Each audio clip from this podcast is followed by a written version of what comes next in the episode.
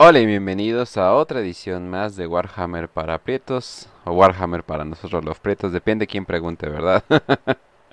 Muy bien, entonces vamos a iniciar con este programa, no vamos a desperdiciar nada de tiempo para, vamos, para hablar del caos, pero no desperdiciemos tiempo, pero lo que sí quiero perder algo de tiempo es agradecer a todos los que nos están escuchando, suscribiendo, etcétera, etcétera. Y la neta, me ha gustado mucho la reacción que ha tenido este podcast. Eh, lo hacemos literalmente por amor al hobby, entonces no, lo, lo agradecemos bastante. Y también, ¿cómo estás, Facio? ¿Cómo estás? Muy bien, muy bien, Kench. Aquí ya emocionado por este tema que es los que más me gustan y nos da mucho jugo para hablar de él. Que sería como, o sea, de por sí este mundo es bastante esotérico, pero yo creo que esto sería de lo más esotérico, ¿no? Sí, como el top tier eh, esoterismo en Warhammer. Ahí van a ver algunas referencias al rato cuando ya estamos hablando. eh, si, le, si están más familiarizados con esto, obviamente, pero sí, en cuanto a esoterismo, sí es como lo más, lo, a lo que más le puedes escarbar. Ajá. Exact, exactamente. Pero bueno, entonces, más o menos introduciendo qué es el caos. El caos es una energía primordial que ha existido en la disformidad, que antes no se conocía como la disformidad, simplemente se, se, conocía como el reino de las almas. Sería como que lo que nosotros en nuestra mitología conocemos como nuestros cielos, ¿no? Como los Valhalas, los, eh, los paraísos, eh, o sea, más o menos todos esos. Eh, en el reino y, en el, y el reino de las almas, debido a un algo que vamos a hablar en, en otro programa, de hecho en el siguiente programa, es que rápidamente se cambió a ser de del reino de las almas, cambió a ser a lo que conocemos ahorita como la disformidad, también conocido como el warp, ¿no? Y, ajá, y también conocido como el inmaterio a veces. Uh -huh. Y es como esta idea metafísica de que es como un plano que está más allá del material, pero que es como un reflejo del propio materium, como lo conocen en Warhammer, ¿no? Uh -huh, uh -huh. Hay que decir que toda esta disformidad o warp procede de las emociones, de los pensamientos, de los sueños, de todo lo que los seres vivos piensan en sí. Uh no, y para los seguidores del Warp, esto lo llaman como la verdad primordial. Es, eh, y esa palabra primordial es muy importante, ya que ellos creen que toda, toda la materia se deriva de este caldo primordial.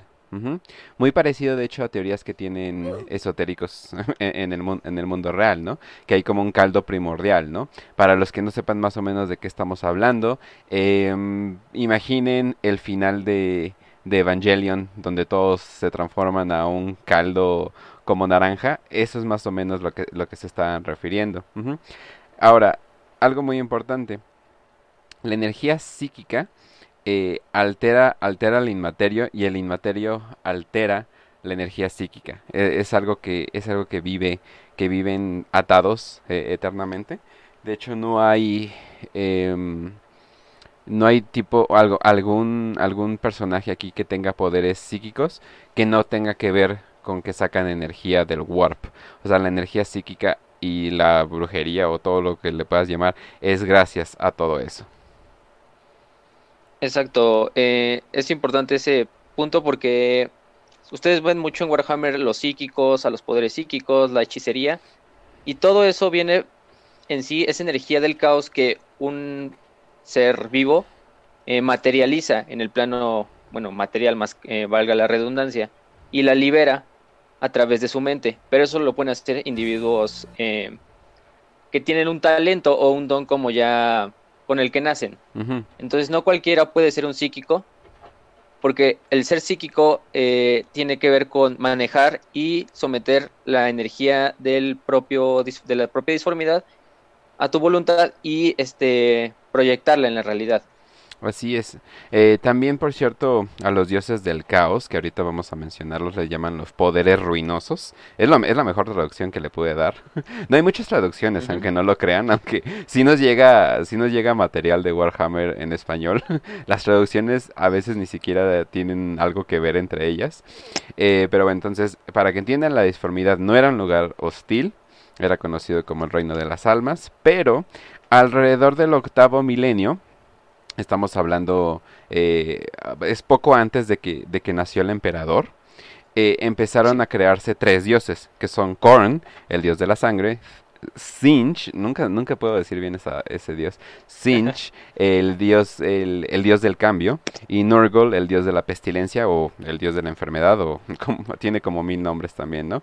Eh, y ya por 1400, que son el, medievo eh, humano, eh, se formaron ya completamente estos dioses.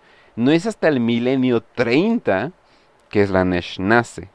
Entonces, y con su nacimiento también creó el ojo del terror, que, también vamos, que también vamos a hablar de ello. Eh, pero entonces estos dioses son bastante viejos, pero el Warp es todavía más viejo que ello, o sea, mucho, mucho más viejo.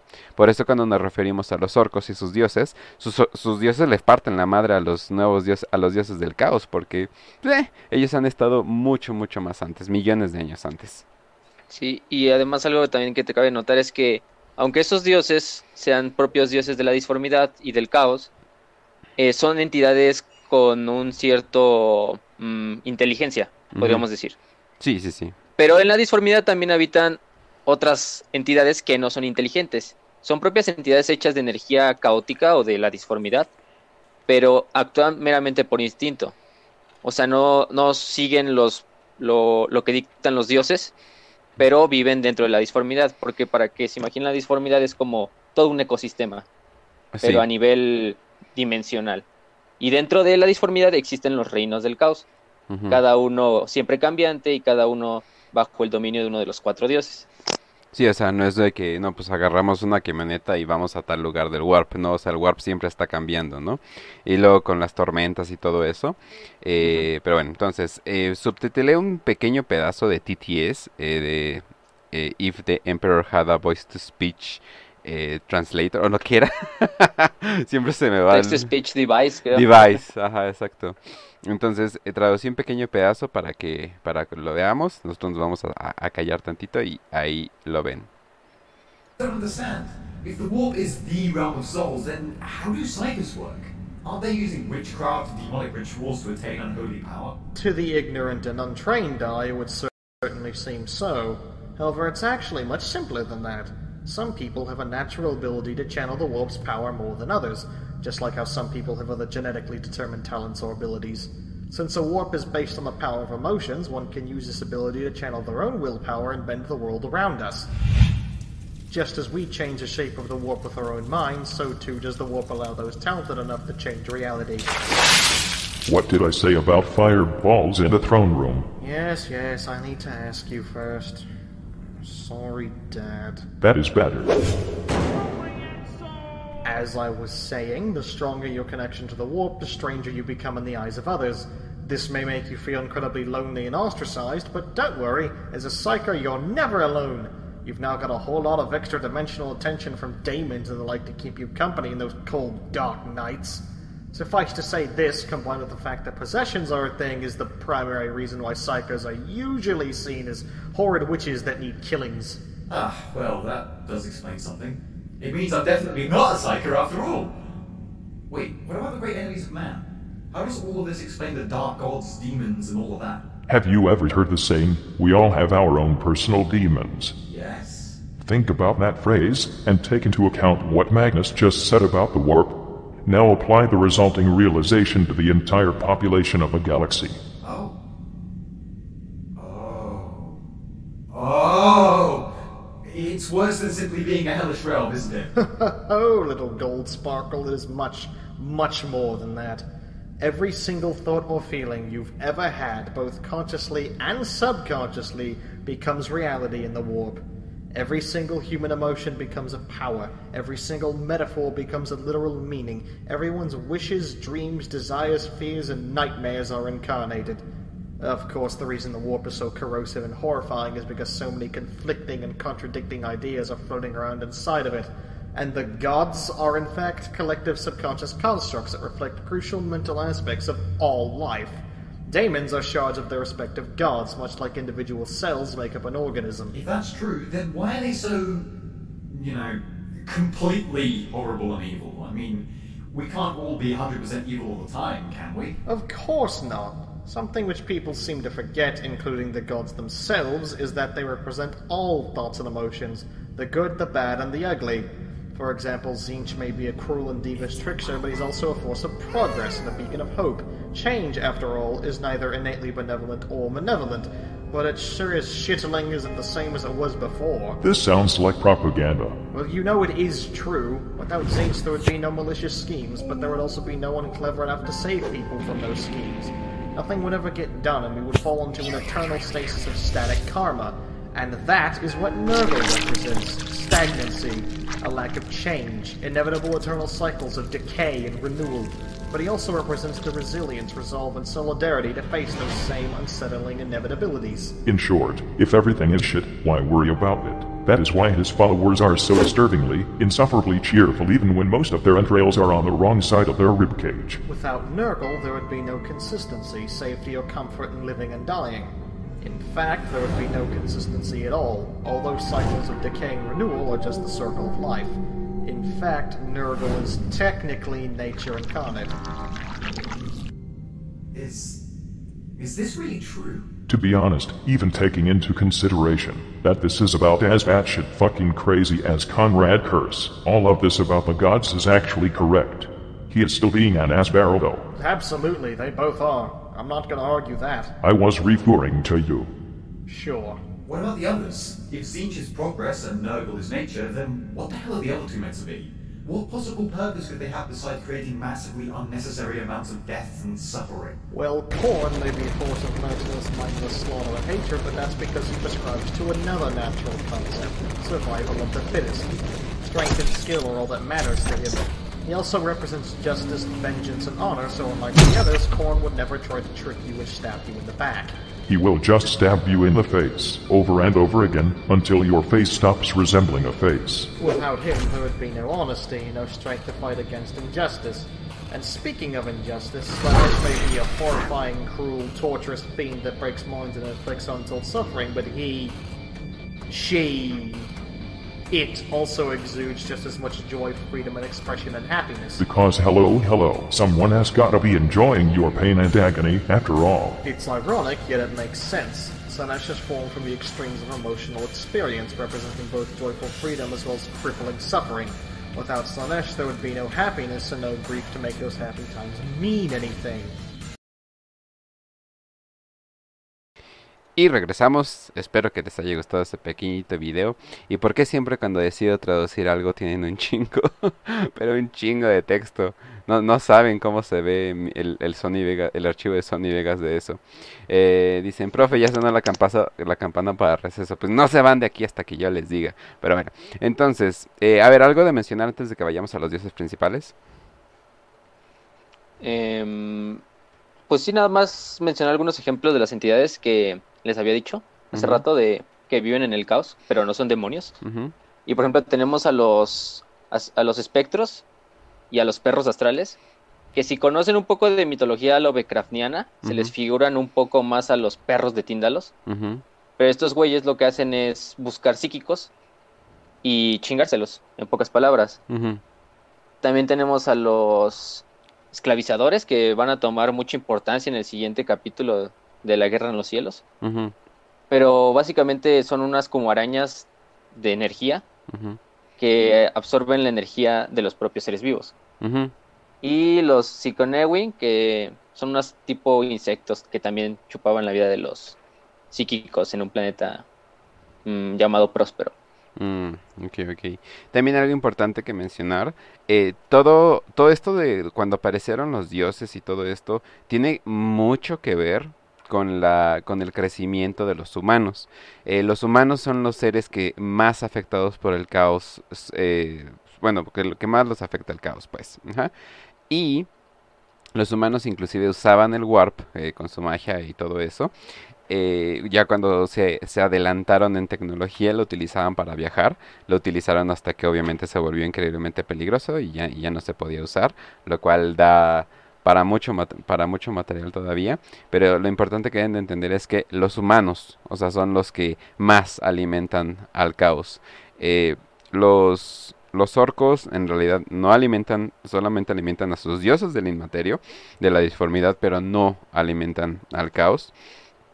O sea, los Eldar son del, también de los causantes, pero hay muy, hay muy poquitos Eldar a comparación de humanos. Entonces, entre más humanos, más caos, ¿no?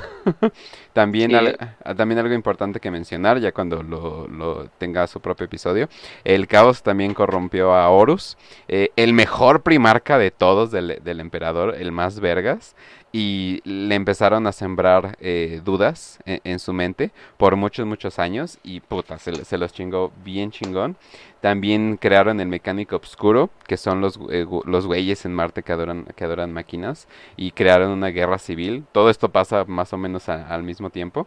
Y más o menos por esa razón, la Inquisición no tolera ninguna eh, pequeña cantidad de caos. O sea, la, la, Inquisición en realidad esto es lo que más le molesta, eh, eh, la presencia del caos, y lo hace por esto, porque más o menos ya están asustados de lo que puede pasar cuando hay una pequeña presencia del caos. A ver, ¿qué vas a decir? Y de hecho, o sea, y de hecho oculta la verdad muchas veces la Inquisición sobre el caos, o sea, eh, muchas personas del imperio ni siquiera saben que existe el caos. O sea, ellos nada más, por ejemplo, conocen a los sinos y todas esas cosas. Pero incluso la Inquisición ha llegado así a episodios donde personas que ni siquiera vieron al caos, pero estaban en un planeta donde había una batalla contra demonios o contra traidores del caos. Incluso matan a la población civil para que no deje ninguna como traza de corrupción dentro de lo, del imperio. Y la... Porque el público, el público en general, los plebeyos, eh, no sabían, no saben nada en absoluto, o sea, no saben del caos, no le dicen de los dioses del caos, esto no se enseña en la escuela, como dicen, o sea, solamente las personas de, de alta alcurnia, digamos, o en puestos altos, empiezan a conocer del caos, o sea, pero tu población general, por mandato del emperador, no se le permite conocer del caos. Y además algo del plan del emperador mismo era como al poner esa verdad imperial que era totalmente atera, como dejar a los dioses sin un alimento, sin personas que lo adoraran y de esta manera los dioses fueran eh, perdiendo su poder a medida de que fueran siendo olvidados. Eh, pues en última instancia no le funcionó porque pues, ya sabemos lo que pasó con Horus y todo ese desmadre. ¿Quién, iba a pensar que, ¿Quién iba a pensar que Horus lo iba a tomar tan a pecho?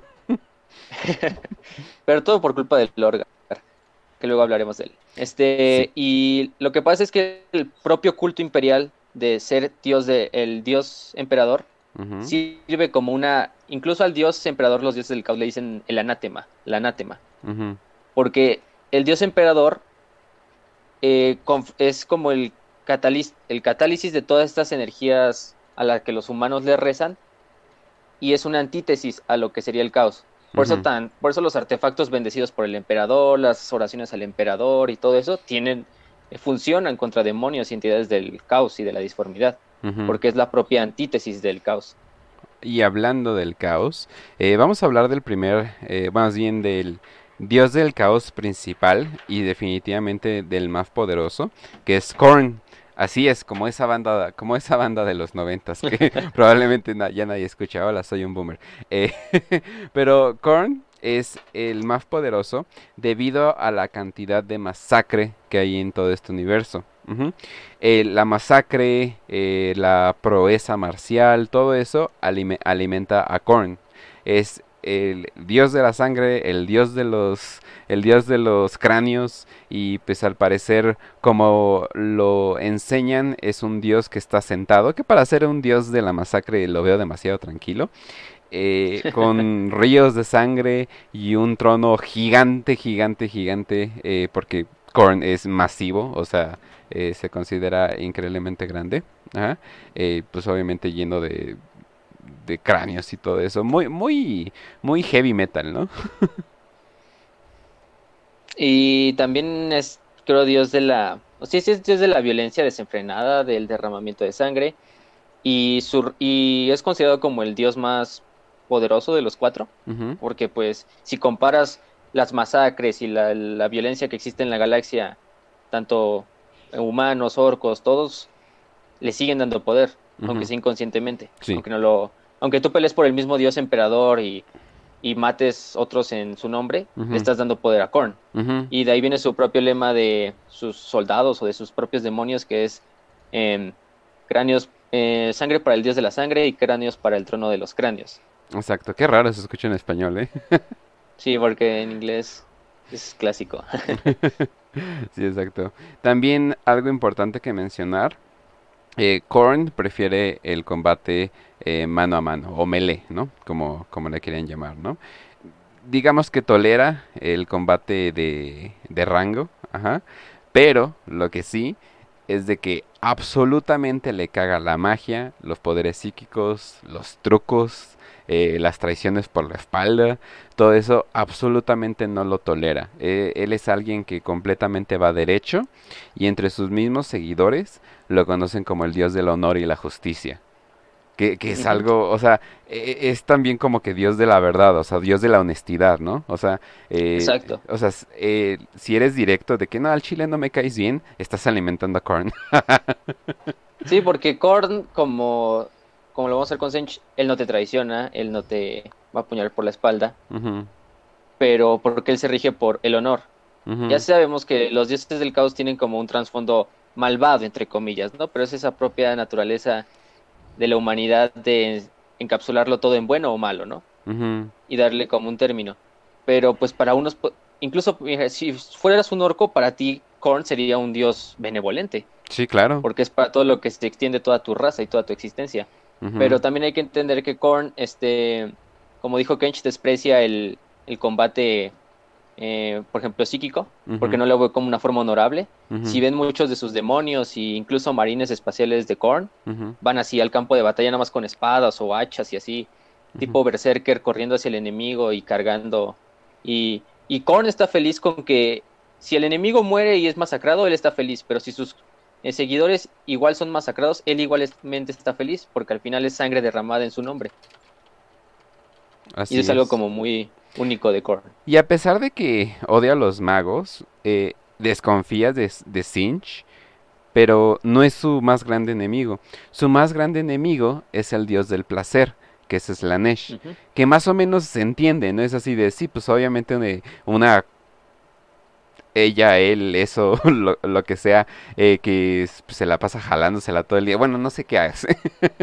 se la pasa, se la pasa cogiendo todo el día y sintiendo placeres extremos, como que él, él lo vería así como, ¿qué estás haciendo? Mata, sal, arráncale la cabeza a alguien, ¿no? Es como que, ¿qué chingados haces ahí eh, seduciendo gente y la madre, ¿no? Ah, pero a pesar Sí. de, a pesar de todo esto, eh, el tributo más grande que le puedes dar a él es, sac- es sacrificando magos o mag- magis, como, como ellos lo conocen, ¿no? Una referencia para los esotéricos del grupo. Pero él, eh, no importa de dónde venga, de dónde venga la sangre, pero considera ese tributo de sacrificar magos hacia él como algo verdaderamente especial. Sí, de hecho, cuando se pelean fuerzas de Sinch con fuerzas de Korn, es como que ni siquiera intentan como matarlos así inmediatamente, sino capturarlos para consagrarlos de sacrificio al, al poder ruinoso que es este Korn. Y más o menos para la podcast gang que no está escuchando, que no está viendo, perdón, eh, es más o menos como haz de cuenta si Satanás estuviera en una en una cover de algún disco de heavy metal de los ochentas o algo por el estilo, o sea, eh, eh, o sea, es la representación más Satanás que, que, que nos podemos imaginar, ¿no? Digamos que los cuatro son una Sí. representación de lo que podamos Cuando imaginar el diablo, ¿no? Pero este es este es el diablo, ¿no? Exacto. Exacto, sí es como el que tiene el aspecto más clásico de un demonio, ¿no? De que se podrían esperar. Eh, de hecho, creo que ahí está pasando una imagen en, la, en el stream que es donde está sentado en su trono. Y lo pueden ver prácticamente es un nada más con mucho más armadura y sus demonios son totalmente como el clásico demonio con alas de murciélago y cosas así. Hay que quedar claro que cada dios tiene sus propios demonios que son como mini partes de su esencia Algo, sí, y algo, los algo, demonios tienen algo- grandes demonios. sí, algo importante es de que cuando un, un dios quiere hacer un demonio, eh, se, se parte un pedazo de él y ese demonio es un pedazo, es un pedazo de él ya actuando en, en la voluntad, ¿no? Exacto. Eso es un demonio. De hecho, para los que sean fans de la brújula dorada, por eso le ponen daimonios a los animales que lo siguen. Pero bueno, siguen. Y por ejemplo, los Korn, sus demonios, grandes demonios son los devoradores de almas, si no mal recuerdo. Que son como estos grandes con alas largas de murciélago y que parece y con cabeza como de toro o vaca. Eh, luego están los derramadores de sangre, bueno, no me acuerdo muy bien. En inglés, Bloodletters. Pero es el clásico demonio que ¿Verdad? ¿verdad? con una No, espada yo también, yo lo, cuernos. yo también lo busqué, está súper difícil de traducir, así de, ah, Sí. cartas de sangre, letras, letras de sangre, ¿qué es exactamente de hecho, es como decir? desangradores, creo lo- le pusieron así. Ah, de letras. Es como el que ah, deja ya, caer ya. la sangre. Ajá. Ya, ya, ya, sí, pero, no, sí, está, está, muy Sí, difícil están traducirlo. como raras. Sí, eh, sus más grandes demonios son los sedientos de sangre y son literales grandes demonios alados. O sea, son esta representación de, eh, de lo que tenemos como, oh, ahí viene un demonio en el cielo en, en el medievo. Eso, eso es, nada más que pues ahora ya tienen espadas de fuego y, y tecnología. Aunque, como habíamos dicho, nunca vas a cachar a un soldado de Korn utilizando eh, no sé, un, eh, un cañón o algo por el estilo. Ellos prefieren mucho más lanzarse directamente al combate. Sí, de hecho los ven así con hachas y, por ejemplo, este es el caso de Scarbrand, que es uno de sus grandes demonios, porque también tiene sus propios nombres, porque aún así, aunque sean, eh, aunque sean parte de los dioses, tienen su propia personalidad y su propia eh, esencia. Eh, pero está, por ejemplo, Scarbrand, que es este gran demonio de Korn, que tiene así como la cara medio partida, porque ese güey literalmente le dijo, se rebeló contra Korn y le intentó meter un golpe con su hacha, y Korn nada más le, re- le regresó el, el golpe y le dejó toda la cara destrozada y lo desterró de su reino. Sí, de hecho, una muy buena pregunta llega, dice, ¿alguno de estos dioses tiene o ha tenido su campeón? Bastantes. es decir, algún mortal acá chingón que les haya servido. Eh, dicen, ¿Chabelo existe en Warhammer? Sí, eh, de hecho es Nurgle. Pero bueno, entonces, algún mortal que Mira, haya... con eso de los campeones, Ajá. Em, sí, cada dios tiene sus campeones, pueden ser mortales, pueden ser aliens, pueden ser, bueno, aliens más raro, pero casi siempre son humanos. Yo creo que Y el- casi siempre son marines espaciales. Yo creo que el, el campeón más que define más a Korn sería Angron, ¿no? Ajá. Eh, ah, Angron, que fue el, ujú, Vas, vas, vas. Angron, que fue el primarca de la legión, no me, no me acuerdo el número, pero es la de los devoradores de mundo. Ujú, pero él sería como su campeón más reconocido de Korn, porque ahorita ya es un príncipe demonio. Y Que, que es que literalmente un... Es, es un Space Marine, pero que se le ha complementado su cuerpo con esencia del Warp. Y ya literalmente... Ya no parecen, o sea, ya no parecen nada que, que pueda referir como un ser humano. Ya completamente son, son demonios. Inclusive crecen de tamaño y todo. Se vuelven super mamalones. E inclusive está el rumor de que Angron se operó el cerebro eh, para quitarse las partes de su cerebro que no le causan enojo. De hecho, ascienden, ascienden como tipo. Un mortal puede ascender a ser un príncipe demonio. Y es como si la propia disformidad lo, lo fuera parte de él. Y prácticamente se vuelven inmortales, casi. Bueno, no inmortales en el sentido de. Pueden morir, pero casi siempre pueden restituirse. Porque los demonios los puedes desterrar del plano material, pero no van a morir. Van a volver a reaparecer en, el, en la disformidad tarde o temprano. Sí, exacto. Eso es también algo muy importante. Ah, y no es de que tengan alma, pero regresan con su dios, pues. Ujú. Ujú, Muy bien. Entonces, eh, también eh, eh, Korn representa el, el honor marcial, eh, el combate y la camaradería. O sea, todos esos eh, camaradas que ven en internet, pues ahí está. Pero bueno, entonces vamos a pasar con el siguiente dios, que sería el segundo más grande, que sería Nurgle. A ver, en lo que cambio la imagen, eh, e introduce a Nurgle. Norgol, que es el dios de la pestilencia, el dios de la enfermedad, el dios de... mm, También representa el estancamiento y el dios de la... como de la muerte, podríamos decirlo en pocas palabras. Porque él representa todo lo que termina muriendo y termina este, corrompiéndose y decayendo. Eso es Norgol. Y si lo ven es como... Su forma física es como un... un hombre gordo, verde, que tiene pústulas, que los intestinos se le están saliendo y con cuernos, o sea, no es tanto, es muy, muy icónico en cuanto a su apariencia. Sí, eh, eh, o sea, es muy, es muy difícil no, es muy difícil confundir a alguien que le sirve a Nurgle que ha sido bendecido eh, con el toque de, con el toque de Nurgle porque creo que lo, lo, venir así de puta madre, qué bueno. y ahí están esos cabrones ahí dándole bien duro. Pero sí, y también eh, el miedo a la muerte eh, lo alimenta. Por eso sería el segundo, el segundo dios más, más poderoso, pues porque pues la mayoría de los mortales, sobre todo los humanos, están aterrados de la, de la muerte. En su hobby, su- algo que hace en su tiempo libre es crear enfermedades y plagas y le entretiene mucho cómo están tratando de buscar una cura para ello, pero es lo que hace aparte. Por eso usualmente cuando lo, in- lo interpretan tiene un caldero, porque literalmente está haciendo enfermedades. Y de hecho, en su palacio, que es dentro de los reinos del caos, bueno, más bien es su jardín, se llama el jardín de Norcod. Tiene como su caldero donde hace sus enfermedades y experimenta. Y tiene una diosa, Eldar, que sobrevivió y la usa como experimento, como conejillo de indias más que nada, porque es la diosa de la vida, esta Isha, y Norgol la utiliza para probar sus enfermedades. Entonces se las da a probar a, a Isha y Isha pues se muere, ¿no? Pero Isha como es diosa de la vida termina resucitando y así la tiene como usando como conejillo de indias. Y le decía, ah, Pero- nomás estuvo bien vergas esa enfermedad, probemos de nuevo. Y exacto, ya luego cuando dice, no, pues ya descubrí la enfermedad definitiva, pues ya la suelta a la galaxia o, o se la da a algún campeón suyo y ya se le encarga que la, la, la lleve a toda la galaxia o a las poblaciones de los De- seres vivos. debido a que estos seres son infectados, y, pero, pero están viviendo, eh, las unidades de Nurgle usualmente son super tanky. O sea, si te estás refiriendo, o sea, eh, me refiero a tanky por un, por un término de MOBAs, pero lite- o sea, literalmente son muy difíciles de matar porque esas madres es increíble que sigan vivas. Sí, porque aparte se regeneran. Aparte, no casi, o sea, aunque ustedes los vean así prácticamente con los intestinos de fuera, todos putrefactos, con un buen de pústulas, ellos no sienten en sí, porque los propios regalos de Norgol son como nada más de apariencia. O sea, sí tú pareces como esa cosa toda demacrada y corrupta, pero no estás sintiendo el dolor. Y por eso también los demonios de Norgol y sus servidores son como los más felices. Porque incluso Norgol, tú le puedes rezar a Norgol, ¿no? Digamos, tienes una enfermedad muy, muy letal. Y un ciudadano imperial, por ejemplo. Y le reza a Norgol para que lo salve.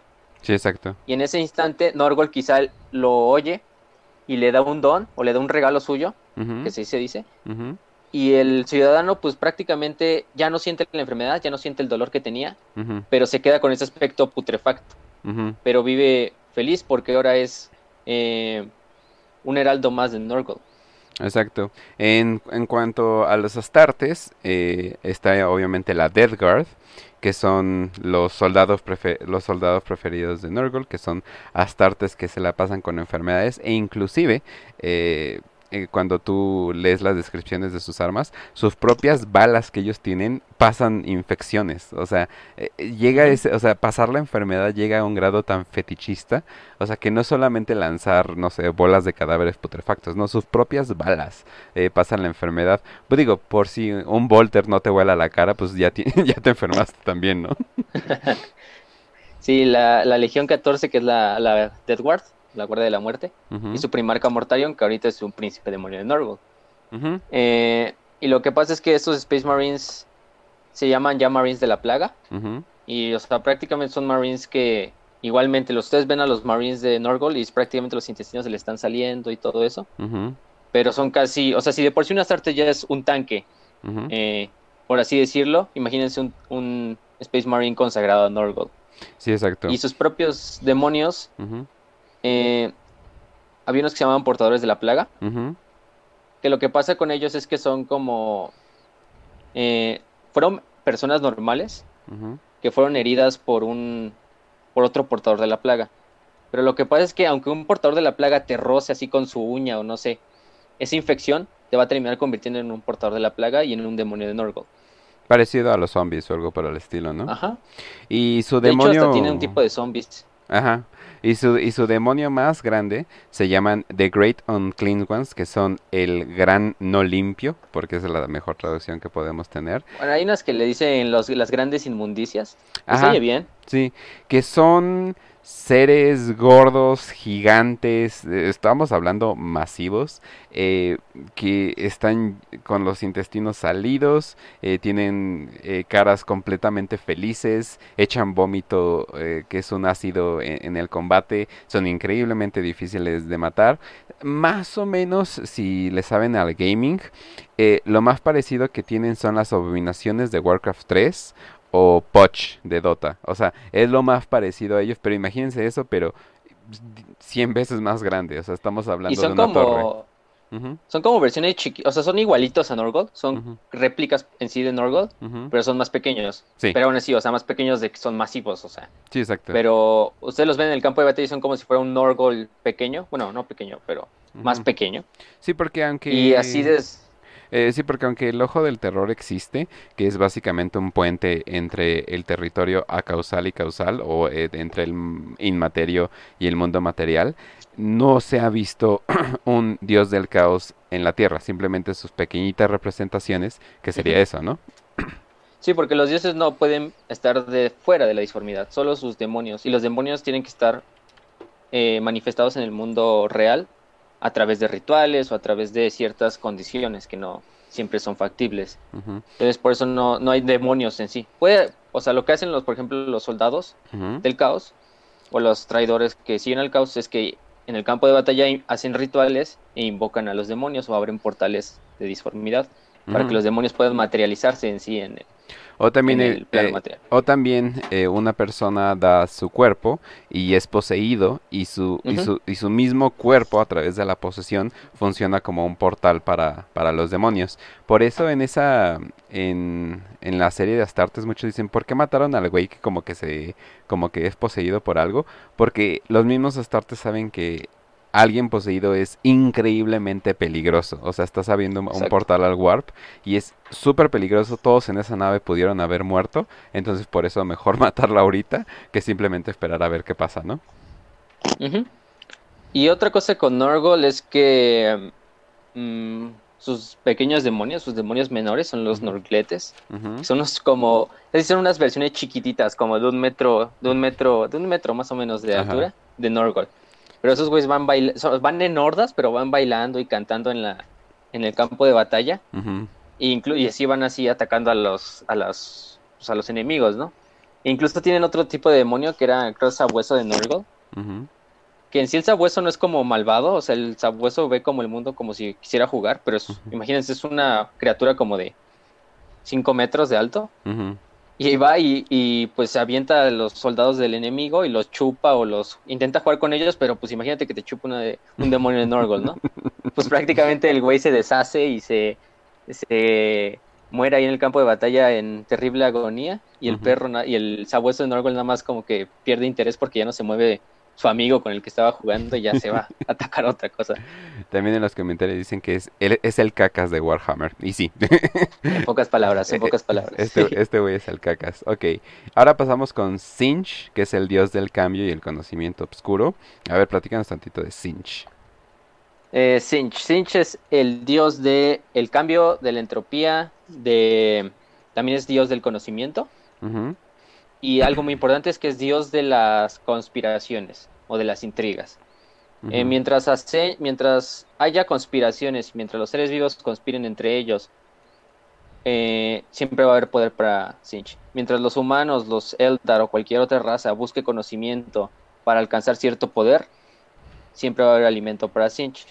Mientras los humanos, los Eldar o cualquier otra raza use poderes psíquicos, va a haber alimento para Sinch, porque él también es el patrón de la magia y de la hechicería.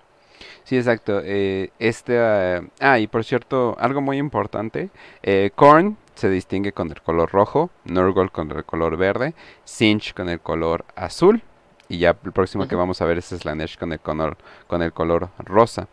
Eh, el color azul y usualmente la representación de este dios, que te iba a decir que usualmente lo ponen como, como sentado flotando, pero lo ponen sentado y al principio iba a decir como eh, la pose de Baphomet en el, en el esoterismo humano, ¿no? Pero no, de hecho me puse a investigar y siempre lo ponen sentado como el Dios de la nación de Israel de Yahvé o Yahweh, o no, no, soy de Israel, entonces no sé, no sé cómo se dice, pero siempre, siempre lo ponen así. Y yo dije, ah, mira, qué curioso, y además azul es el, es el color, e, es, el, es su color. Entonces yo creo que por ahí hay una mención, hay una mención por ahí. Eh, entonces también dicen, sus seguidores eh, suelen ser magos o psíquicos. Eh, es, lo, más común que debe de haber. ¿Y por qué? Porque obviamente él prefiere todo eso y él te alimenta potencialmente cualquier poder, poder mágico que tengas. O sea, pero... de hecho, también muchos eruditos son como seguidores de, de Sinch. Eh, preguntan en el chat, ¿Warhammer es como Age of Empires? Ah, no. Eso, Nada más el Dawn of War, ¿no? Sí, inclusive ese juego, bueno, el primero yo creo que sí sería más como el Age of Empires. El segundo, que es mi favorito, Dawn of War 2, eh, ese, sí es, diferente. es de hecho un juego bastante único. Eh, Más como un RPG. Jueguen, jueguen con el mod Elite, por favor. Somos solo 200 personas en todo el mundo, por favor. Siempre que me meto así de 200 personas y yo, bueno, al menos es más que Artifact. Pero bueno, entonces, eh, también del otro lado, o sea, sus seguidores, lo pueden ver como que él representa el optimismo, la esperanza y la voluntad. Ya que si tú logras un cambio o quieres un cambio, sin querer le estás dando poder, ¿no? Ajá, le estás dando poder a Sinch. Entonces, como dijimos, en sí el cambio no es malo, desde un punto de vista, pero ciertas veces puede ser malo dependiendo, ¿no? Pero mientras haya siempre este cambio y siempre esta lucha por el poder o esta lucha por el por cambiar las, la realidad, Sinch va a ser alimentado. Y algo muy curioso de Sinch es que casi todos los dioses tienen una como un aspecto propio. O sea, vimos Korn, pues es ese tipo Satanás sentado en un trono, Norgol ese hombre gordo, pero Sinch casi siempre, como dijo Ken, se le representa así sentado en su palacio, que se llama el palacio la fortaleza imposible, porque imagínense, es una fortaleza que flota y todo el tiempo está cambiando y los pasillos están cambiando y las escaleras. Y lo que pasa es que Sinch tiene esta forma, es como el que más Lovecraftiano parece porque se ve así con tentáculos, le salen caras en unas partes, unas caras se ríen, unas caras dicen una cosa y otras caras dicen otra cosa, unas caras, em, este, es como si estuviera hecho de pura energía, o a veces simplemente es una masa de energía amorfa que habla, porque así mismo es el dios del, cambio. Y esto mismo del dios del cambio se refleja mucho en que sus seguidores tienen muchas mutaciones, porque es como el regalo de, de Sinch, el darles mutaciones. Y así pueden ver este, seguidores de Senchi con un chingo de brazos o pero otra cabeza lo, que, no, lo que noto con sus demonios grandes, que usualmente suelen ser pájaros enormes, es de que les pone dos caras, ¿no? Como que le ama, ama la dualidad, ¿no? Ama tener dos caras, ¿no? Que yo creo que tiene varios sentidos eso de que eh, una cara te enseña, oye, sí te voy a ayudar, y la otra cara es de que ya está listo para apuñalarte, pero le encanta, le encanta la dualidad, pues. Sí, de hecho, este Kairos Tejedestinos, que es uno de sus demonios, que es ese que dices que tiene dos cabezas, eh, se supone que cuando él habla con los mortales les ofrece como una solución a lo que buscan, ¿no? Pero se supone que una cabeza dice una, una respuesta correcta y la otra cabeza dice una respuesta incorrecta. Y ya de ahí es como para engañar al propio mortal. Sí, y sí, sus grandes demonios son esos que les dicen señores de la transformación. Que si ven en las imágenes es como esos tipos, parecen unos pájaros, más que nada con unas túnicas. Como buitres, Y esos son sus grandes demonios. Ajá, y esos son sus grandes demonios de Sinch. Y sus demonios pequeños o demonios menores son los que le dicen horrores rosas y horrores azules. Que son como unas masas con ojos y con bocas rosas y azules que van corriendo ahí en el campo de batalla, igual como en Horda. Y aparte tiene otros demonios, pero casi siempre así es. Sí, y debido a que él es la antítesis de la consistencia, o sea, es un, es un ser que constantemente está cambiando. Norgol y Sinch se odian completamente. De hecho, en un universo donde digamos que el caos gana, ya el caos ya ganó, pinche ojo del terror se, se salió como prolapso para todo el mundo, ya valió pito todo.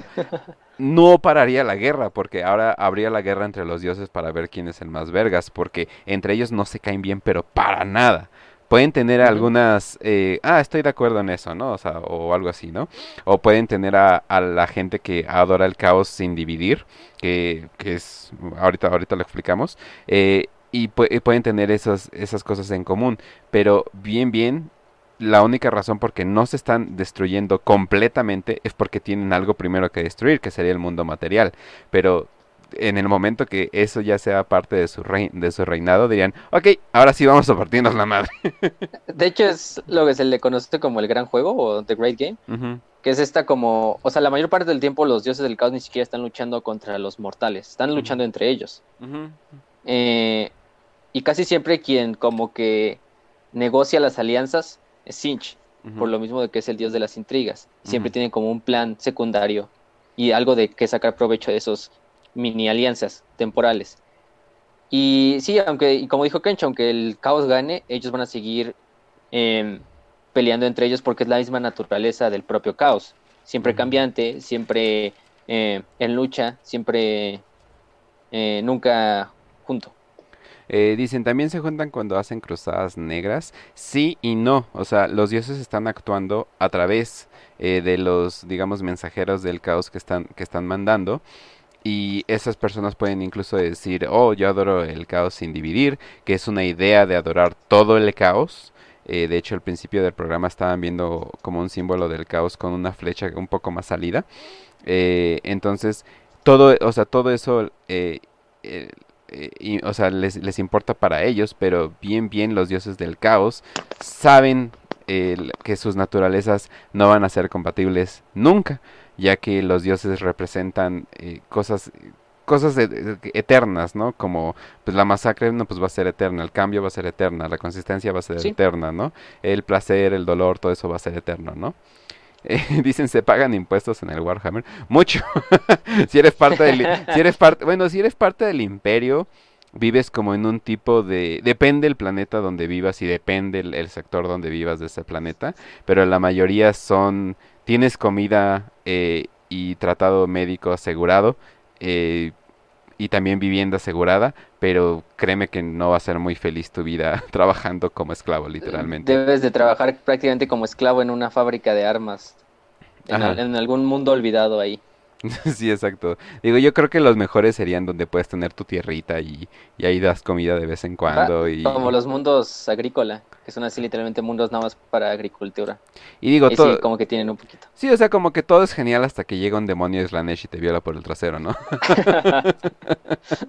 que por cierto, hablando... Pero de verdad, antes de, antes de pasar a Slanesh, nada más de Sinch, quería decir lo último, que la legión de Marines que le sirve es los Mil Hijos, que es la ah, Legión 15. Eh, eh, y su primarca Magnus el Rojo, que ahorita es un primarca, digo, un príncipe demonio de, de Sinch. Y esa es una historia muy trágica que quizá la vamos a dejar para. Bueno, la caída de esta legión al caos es muy trágica, entonces yo creo que la, esa obviamente la vamos a dejar para el episodio de, de la herejía de Horus. Duele porque el cabrón tenía todas las buenas intenciones del mundo, ¿no? bueno, entonces. Y todo por su búsqueda de conocimiento. Así es. Entonces ya saben, gente, no lean nada. eh, bueno, entonces vámonos con Slanesh, que a ver, ¿me la introduces? Slanesh, que muchas veces se le refiere como él, ella o eso. los, por ejemplo, los Eldar le refieren como ella. Aunque es un príncipe, le llaman, eh, o sea, y príncipe, prince, en inglés es masculino, pero pero, pero, joder, buenas tetas, ¿eh? Sí, el príncipe negro del caos también le dicen. Este, o el príncipe del placer. Em, es el dios del placer, eh, vaya la redundancia. Eh, el dolor, el hedonismo y la búsqueda de, del deseo desenfrenado. O el deseo desenfrenado más que nada. Pero también representa la felicidad. Sí. Es algo muy importante. Sí, o sea, todos esos momentos de éxtasis y felicidad que tuviste y todos esos momentos de sufrimiento horrible cuando se te salió un hueso o algo por el estilo. Eh, sí, y dicen en el, dios de los trapos, ¿no? Sí, es el dios de los trapos, así, así es, es, es el trapo, es el trapo por excelencia. Y al parecer, y esto lo vi en una entrevista con un autor, Slanesh tiene todos los hoyos. o sea, tiene tiene el masculino, el femenino, también tiene o- otro lugar y no, no sé, ahora sí que búsquenle por ahí y tal vez sigan encontrando, Sí, ¿verdad? de hecho, de hecho algo muy interesante de él es que es como que su, su representación es como andrógina. O sea, si lo ven es, si ven sus imágenes es como que tiene el seno de una mujer y en el otro lado un pectoral de un hombre, ¿no? Tiene, bueno, los genitales no se le ven, pero por lo que dice Kench, pues ya nos podemos dar una idea. Y, Y algo raro tiene su habla- ombligo. Eh, ese ombligo está raro. Ese ombligo Exacto. definitivamente ha visto cosas. Y cuando habla es como si se oyera la voz de una mujer y de un hombre, así como sobrepuestas, Ajá. si él hablara, más o menos. Igual sus demonios también toman esas como propias eh, aspectos. Sí, o sea, la gente que ha escuchado susurros usualmente no sabe definir si es un hombre o una mujer. O simplemente se le refieren a eso, ¿no? Lo que me habló. Ajá, exacto. Y Ahora, si, re- a ver, ¿vas? bueno, vas. Ah, si bueno. recuerdan, eh, en el último capítulo, quien es su mayor enemigo son los Eldar, porque ellos prácticamente le dieron nacimiento. Y Y cuando nació Slanesh, le dieron nacimiento en el milenio 30 y Ajá. su mismo nacimiento creó una explosión masiva, eh, cósmica, literalmente, acabando con la mayoría de los planetas Eldar y creando el Ojo del Terror, que como ya habíamos mencionado, es un puente entre el inmaterio y el materio. Y eso, o sea, debido a que creó el Ojo del Terror, eso despertó o más bien motivó al resto de los dioses del caos que se volvieran todavía más activos. O sea que Slanesh puede ser el dios más nuevo y el más chiquito y todo eso, pero al mismo tiempo es el que ha cambiado mucho las cosas. O sea, eh, no era tan común invasiones de demonios, cruzadas negras, todo eso, pero gracias a ella ya se están dando estos a, a una escala bastante catastrófica para la humanidad. sí, para que se imaginen, el ojo del terror es como si se abriera como un hoyo negro, pero del cual sale pura energía de la disformidad. Y dentro de ese ojo del terror es una parte de la galaxia, hay planetas, y esos planetas pues obviamente son planetas donde los demonios son libres de entrar, porque prácticamente está como sobrepuesto el materium con el inmaterium. Ujú, así es. Eh, dice, alguien dice, perdóname Dios Slanesh Rule 24. Uf, no saben cuánto hay de eso. Exacto. Así es. Y, sus y también algo muy importante de decir es que él también es como el dios de la perfección. O sea, cualquier persona que tenga orgullo en realizar una obra, ya sea artística, literaria, lo que sea, le está dando poder a Slanesh. Por eso también Slanesh a veces es el patrón de los artistas, el patrón de los, em, pues sí, de los artistas más que nada, de los, de los pintores, de los poetas, de cualquier cosa de eso.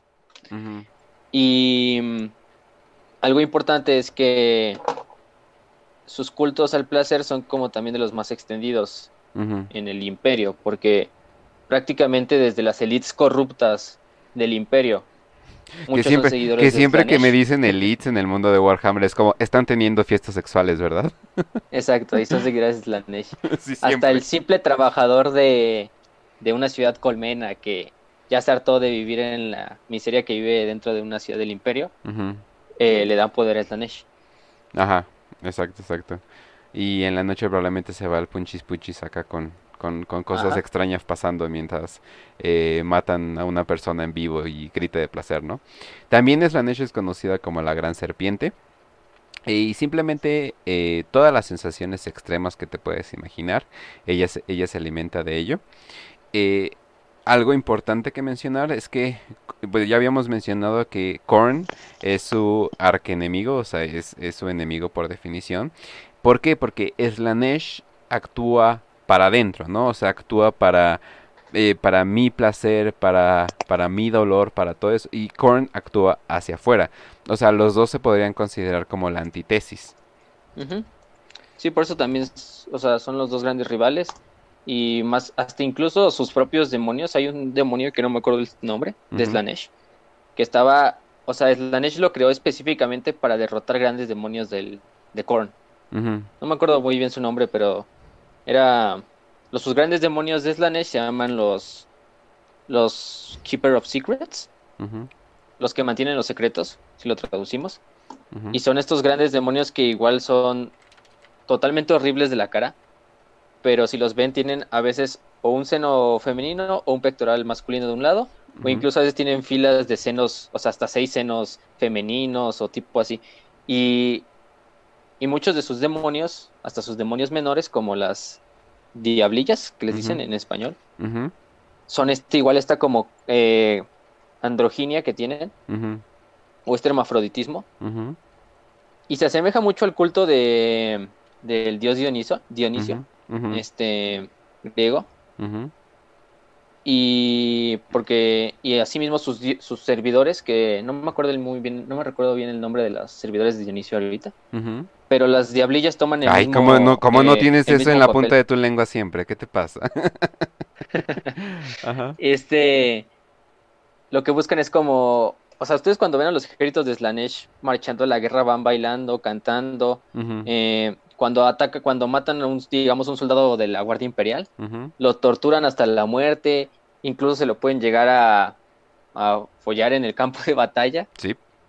hasta que lo matan prácticamente y hasta expelen como un tipo de perfume que atrae como a los seres vivos hacia ellos para que pues encuentren su encuentren la muerte a manos de un demonio de Slanesh.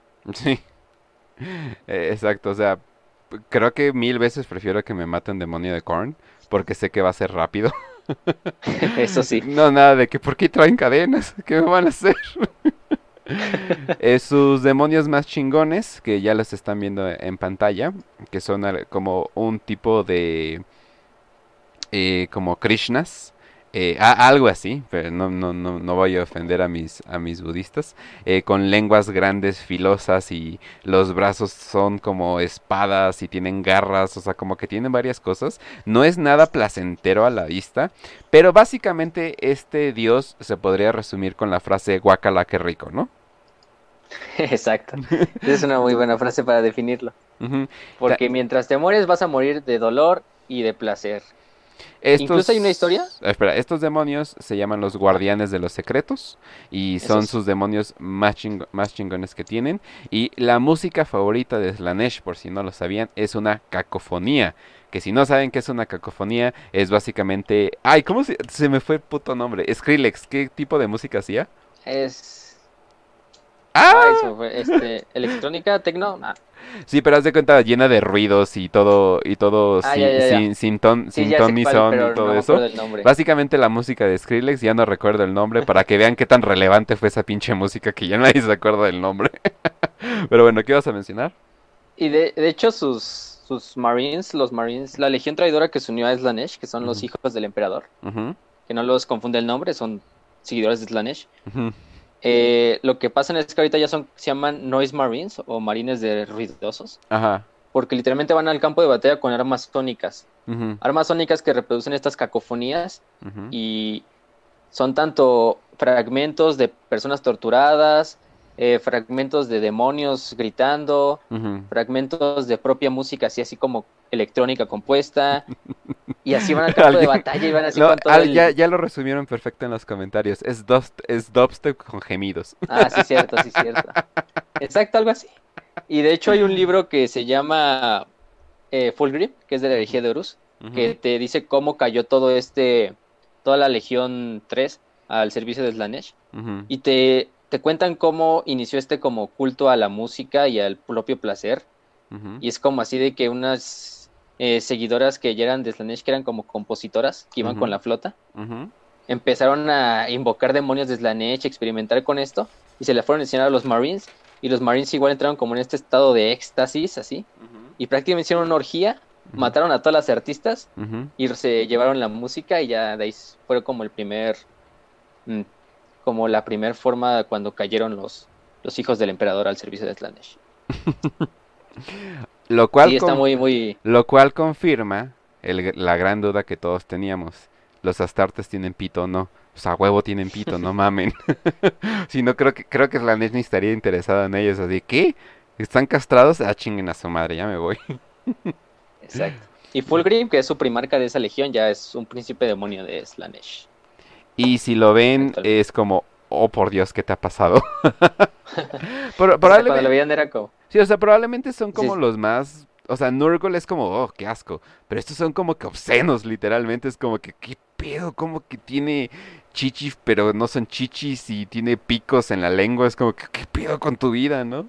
O sea, son obscenos, pero al mismo tiempo son como, les atraen a los seres vivos, porque, o sea, esa misma como esencia de Slanesh, como que no se puede resistir. O sea, tal vez un Astarte sí, ¿no? Pero, por ejemplo, un soldado normalito, pues obviamente va a ir y se va a acercar o se va a ser atraído fácilmente.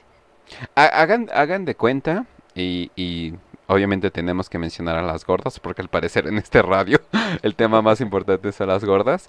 Hagan de cuenta, eh, son las tres y media de la mañana, no consideran ligue en un antro, pero hay una gorda feita que está bien dispuesta para todo. Y tú dices, ah, pues bueno. Esa es más o menos la atracción que tienes la niña. Así de, pues bueno, bueno, esta tipa está como gorda en tobogán, entrándole a todo. Y pues ni modo, así como que, pues bueno, sí está obscena, pero pues hay que, hay que liberar, hay que liberar el, animal interno, ¿no? E inconscientemente invocas un demonio de Slanesh. que curiosamente está más guapa que, esa gorda. Hasta, y algo, algo para terminar es lo del, de Oliensis, que es, les puse una imagen Kench Ajá. en el, en la, ahí en el este. Sí, ahí está. Y es un en el este. planeta. Órale, este eres del DF o qué? No, no, no, se me fue el nombre. Ajá. Eh, y es un planeta que tiene la forma literalmente de un hombre obeso, que está como acurrucado en posición fetal. Y es un planeta totalmente, es un planeta demoníaco totalmente consagrado de Slanesh. Para que vean qué tan bizarro es a veces incluso los servidores de Slanesh que hacen un planeta literalmente de como un gordo desnudo. No, y lleno de y lleno de piercings enormes y todo eso. Y se supone que respira y tiene y tiene eh, flatulencias, y, flatulencias y, todo eso. O sea, es, algo completamente asqueroso. O sea, un ser humano gordo, eh, sudoroso, pero del tamaño de un planeta. Exacto. Eh, dicen, ya, ya, hablaron de gordas y senos, yo estoy satisfecho. Perfecto. Eh, muy bien. entonces Juan servía Slanesh. Sí, Juan servía Slanesh, confirmado. ¿Quién iba a pensar? El güey estaba más woke que todos juntos. Pero bueno, entonces, ya más o menos cubrimos. Eh, ahora sí que lo que es, lo que es el caos. sus seguidores, como habíamos dicho, lo conocen como la verdad primordial. Y así como tú ah, alimentas al caos con todos los pensamientos que tienes. El caos te puede alimentar a ti de, varias maneras. Y ojo, muchas de las razones por que la gente adora al caos es porque literalmente funciona. O sea, si adoras al caos, es así. Por ejemplo, adoras a Sinch y tienes un negocio que estás muy nervioso, ¿no? Y le das un sacrificio, le das algo, pues no mames, ese negocio se te hace, ¿no? Y el güey de la nada así de, sí, como que no quería eh, que, no sé, que este negocio cambiara de dueño, pero me agradas, ¿no? Algo siento, ¿no? Y es cuando tú dices, no mames, funcionó, ¿no? Eh, si quieres coger Slanesh, definitivamente funciona. O sea, todos estos seres definitivamente afectan. O sea, y, los seguidores del caos lo saben. Entonces imagínense que pudieran tener una comprobación eh, real de, de, lo que es esto, pues la mayoría obviamente se iría. También una pequeña mención a eh, la idea de que el emperador en realidad cuando muera completamente se va a elevar a ser un dios del inmaterio, ¿no? Sí, de hecho esta es la teoría del niño estelar, que es como el alma del emperador reside en la disformidad y es como un faro de esperanza, es como el faro al que todos las, los que siguen al dios emperador remiten sus energías. Y es como esa forma de si el emperador por fin muriera definitivamente lo cortaran, le cortaran el coma renacería este Star Child o este niño estelar en el cuerpo de otro mortal y sería una forma como de traer otra vez al emperador eh, al plano material. Pero es muy difícil porque si le quitas el, el, soporte vital al emperador, prácticamente el imperio se descompone porque ya no va a haber viaje interestelar ni nada de eso. Exacto, ajá. Eh, muy bien, entonces yo creo que eso ya sería todo. El siguiente episodio vamos a iniciar con el origen em, de, la, de, la, historia de Warhammer 40k, que sería eh, la guerra en el cielo. Vamos a, a ver si lo podemos resumir en un, en, resumir en un episodio, pero no creo. Chance este va a ser el primer episodio donde vamos a necesitar dos. Eh, es una historia muy chingona. Hay esqueletos metálicos, eh, dioses rana y mucha, muchos, muchos eh, dioses que se comen a otros dioses, etcétera, etcétera. Y de ahí vamos a poder ver qué onda, por qué este universo está formado de tal manera y por qué todo es tan absolutamente miserable. Exacto. Y vamos a ver cómo, cómo nació el caos por sí, por sí solo. Así es, yo, yo soy Kench, me pueden seguir en arroba VoxPopuli22 en Twitter. Probablemente cambie de Twitter eh, por, eh, ya saben cómo es Twitter. Y pueden seguir a Facio en Facio-Aeternum. Pueden seguir la página de Facebook que es Warhammer para Prietos o For Prietos, es la página de Facebook. No, para por nosotros los prietos. For nosotros los prietos y ciertos Facebook y tal vez Facebook se ofende de que ah dijeron prietos no Eh, también puede también puedes seguir el Telegram que de Warhammer ahora sí ya le cambiaste verdad Warhammer para prietos Para prietos, ajá. ah que en mi opinión si ustedes quieren saber de Warhammer es la mejor introducción que hay ahorita. La Wikipedia los va a súper confundir. Eh, esta yo creo que es la mejor definición que hay y obviamente este podcast recomiéndoselo a todos sus amigos y denos dinero. Y, em, ah, obviamente sigan el YouTube. También estamos en Spotify, Zencast, Google Podcast, absolutamente de... Si ustedes buscan podcast en una aplicación, ahí vamos a estar, se los aseguro. Pero Exacto. Ahí estamos en, es- en Spotify por si quieren. Y si no quieren pagar por Spotify, Zencast es un excelente lugar para bajar los podcasts así como está. Y créanme, eh, no tienen que pagar ni un pinche centavo. Nosotros sí, pero ustedes no. pero bueno, entonces, ¿cómo nos despedimos, Facio? Este, bueno, gente, síganos en nuestras redes sociales. Eh, también suscríbanse al canal en YouTube. Si tienen dudas sobre los videos o cosas que no pudimos decir en el video por falta de tiempo, eh, pueden dejar en los comentarios y con gusto se les respondemos. Eh, antes de terminar, quiero nada más dar una recomendación rápida, porque me preguntaban algunos de libros que hablen del caos. Y si aquí hice una pequeña lista, chiquita, que sería la trilogía de los Amos de la Noche, que es muy buena. Eh, también la, en especial les recomiendo esta, que es la historia del primer hereje, eh, Aureliano y Traidor, que ya lo Ujú. subí creo a, a- al Telegram. La trilogía de Ariman, el libro llamado Demon World o Mundo Demoníaco.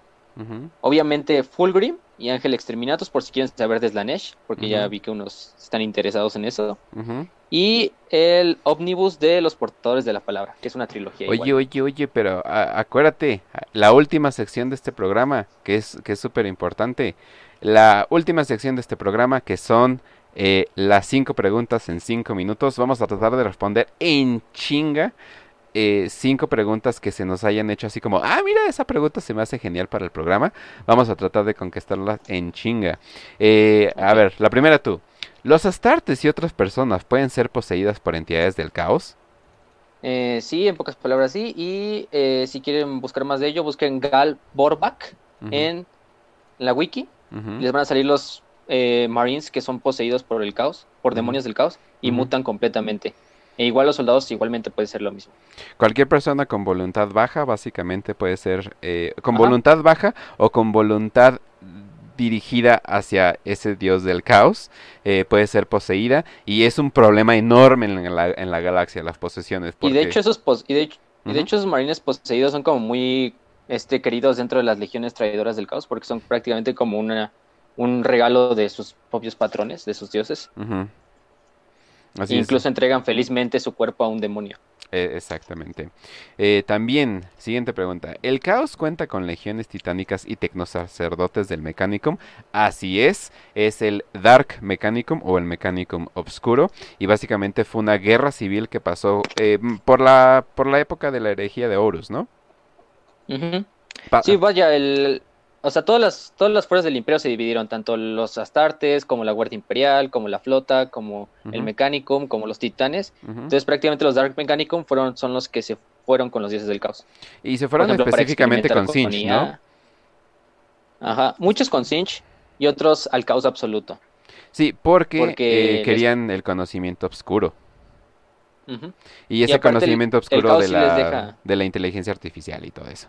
Exacto, exacto, es lo que iba a decir. Sí, o sea, el caos no tiene burocracia, pues, pues. sí.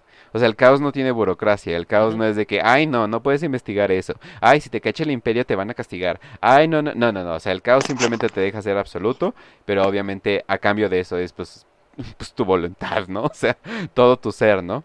Y ojo, hay algo muy importante que entender, nadie maneja el caos, todos le sirven al caos, o sea, no hay nadie que pueda manejar el caos, ni siquiera sus propios dioses manejan el caos, simplemente le sirven a, unos, a un aspecto del caos.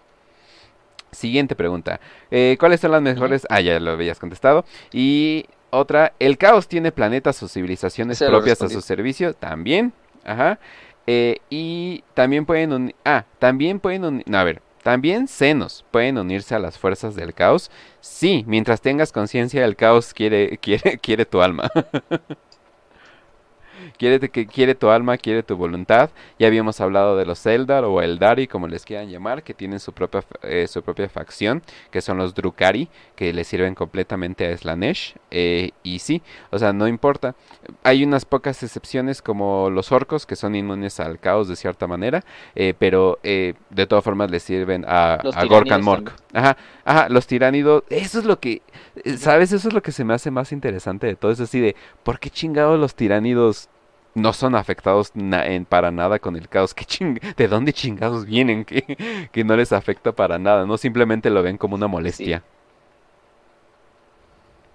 Y incluso en esa historia de Fulgrim hay una civilización alienígena que es una civilización menor, que no, no tiene tanta importancia, pero es durante la Gran Cruzada que el Imperio la, la destruyó y tenían como un culto primitivo a Slanesh. O sea, no le oh. llamaban Slanesh, pero en sí era Slanesh. Y eran aliens igual y de ahí fue como una espada una espada de esa civilización que agarró Fulgrim fue como una de las cosas que lo orilló así a servirle a, a Slanesh. Muy bien, muy bien. Bueno, esto ha sido la sección de 5 en 5.